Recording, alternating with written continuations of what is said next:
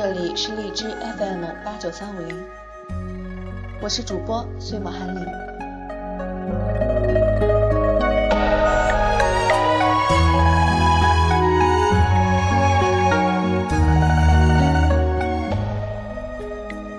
在不同的时间、不同的地点，与您分享不同的诗词和它背后不同的故事。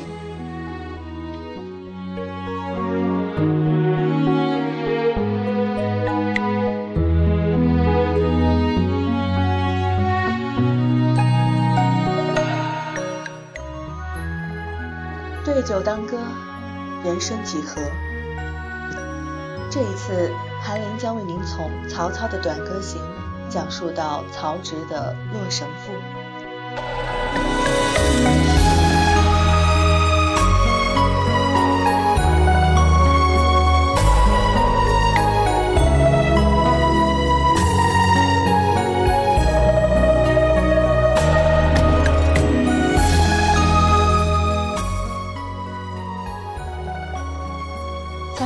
国乱世，那是阳光灼烈的世界，最好每个人都拥有沙漠里寻找水源生存般的决裂和义无反顾。那个时代没有空地让女人的碧草春心滋滋蔓延。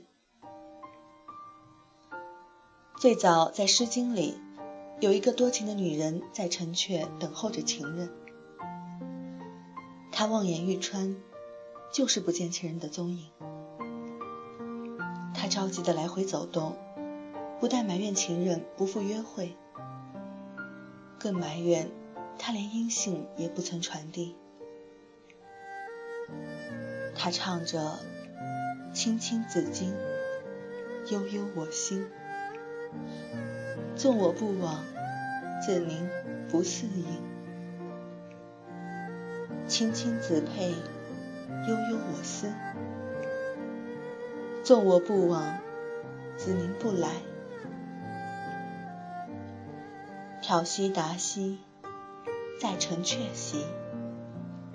一日不见，如三月兮。后来在《短歌行》里，曹操他也在忧虑，他高唱着“对酒当歌”。人生几何？譬如朝露，去日苦多。慨以当康，忧思难忘。何以解忧？唯有杜康。没错，他是在忧愁。甚至以他敏感高贵的心智，他已经非常明晰地感受到人生的苦短和无常。人生短暂的，就像清晨的露珠一样，经不起日光照耀。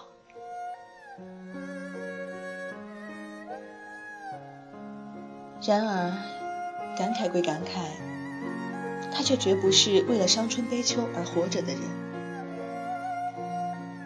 接着，这个男人就在《短歌行》里毫不掩饰地表现了自己的求贤若渴，以其建功立业的万丈雄心。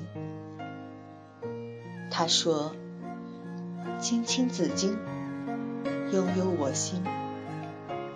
但为君故，沉吟至今。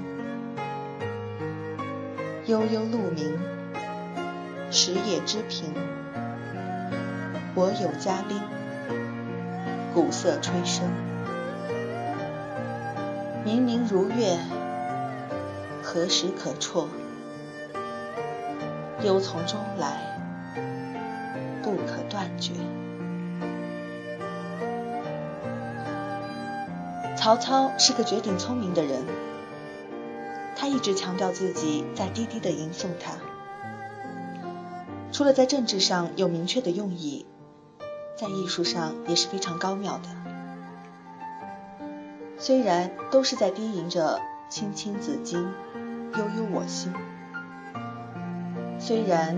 都会感觉到忧从中来，不可断绝。然而，雄才大略的曹操是绝不会像《诗经》里的郑国女子一样幽怨的。即使和当时的绝色美人征服失之交臂，又在情场上被自己的儿子曹丕呛了墙角，他也能够迅速的调整好心态，像任何一个不为女色所误的贤明君主一样，全心的投入到自己的霸业当中。诚然，他也是喜好女色的男人，却绝对和荒淫无关。当时有民谣说：“江南有二乔，河北征服俏。”这三个女人和三个国家一样鼎足而立，男人甚至以城池，女人甚至以眉目，而征服的美是如此的惊心动魄，兵不刃血。曹操一生经历过无数的女人，可曹丕也不是吃素的。可是这两个铁血的男人，却在征服的美貌之前软了下来。而征服又是什么样的女子呢？史称甄皇后有倾城之姿，善婉灵蛇计。曹子建在《洛神赋》当中写她：翩若惊鸿，宛若游龙，荣耀秋菊，华茂春松，仿佛兮若轻云之蔽月，飘摇兮若流风之回雪。远而望之，皎若太阳升朝霞；破而察之，灼若芙蕖出绿波。传说曹植也曾向曹操请求娶甄氏，但曹操却为曹丕迎娶了她。错点鸳鸯，使二人抱恨终天。甄氏死后，曹植入京，曹丕看到他有点悔意。就把甄氏的金缕玉带着赐给了他。后来曹植行至洛水，恍惚如见真实，遂写下了《感征赋》。后来这个太露骨的名字被征服的儿子魏明帝改为了《洛神赋》。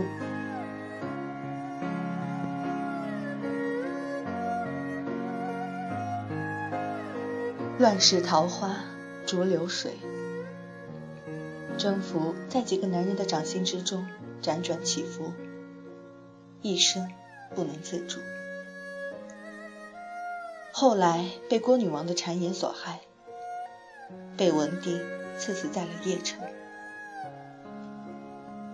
而年仅三十九岁的甄氏，下葬之时，被发覆面，以糠塞口。极为凄惨，而他和曹子建之间注定是一场镜花水月，没有开始就已经结束的爱情。谢灵运说过：“天下才有一时，曹子建独占八斗，我得一斗，天下共一斗。”然而，这个被谢公几口称赞的男人，却用他满腹的才气、毕生的思念，为一个不可能属于他的女人，写下了流传千古的名篇。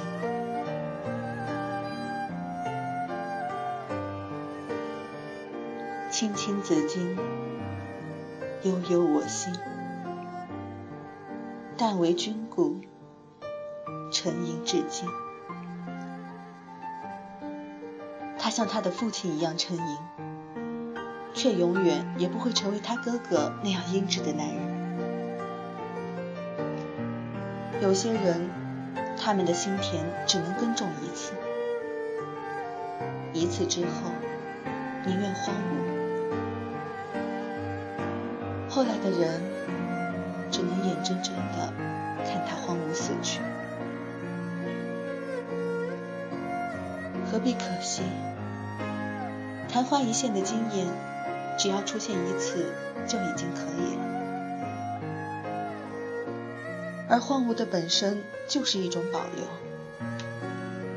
因为静默，你永远不会了解它蕴藏了怎样深沉如海的情感。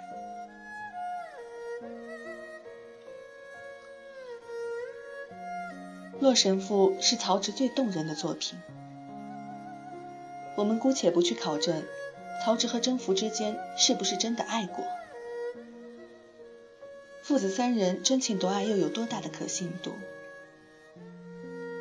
只是蓬莱文章，建安风骨，若是没有了真实的美貌来映衬，该减缺多少风骨？而曹植用《洛神赋》告诉我们：爱情是不会死的。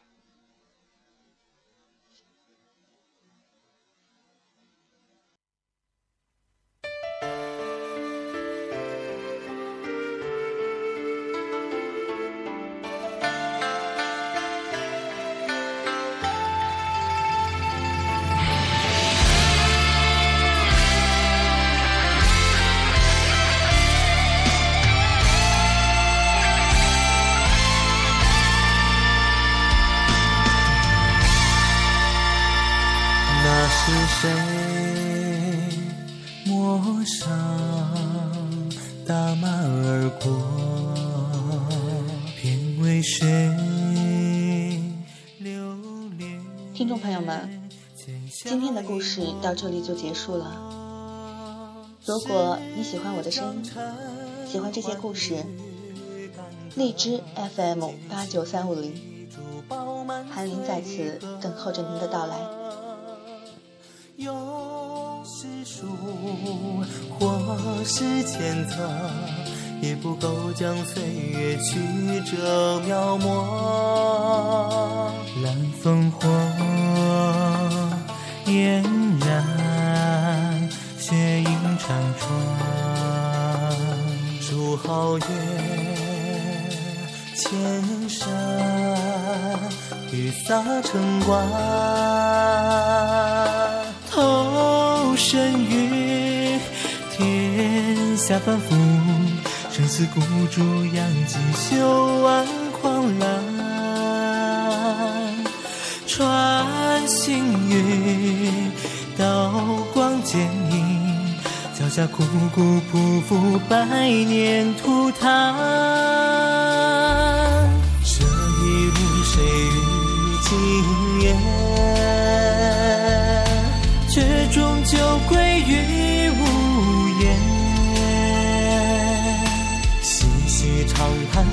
俯仰天地，明镜黄寒，并肩策马，把世几重浩瀚云烟。乱世泼墨，提笔生空宗，半世为我执。朱雀苍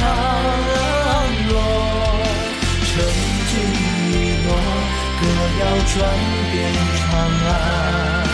成君此诺，尽我了这一世风起涌。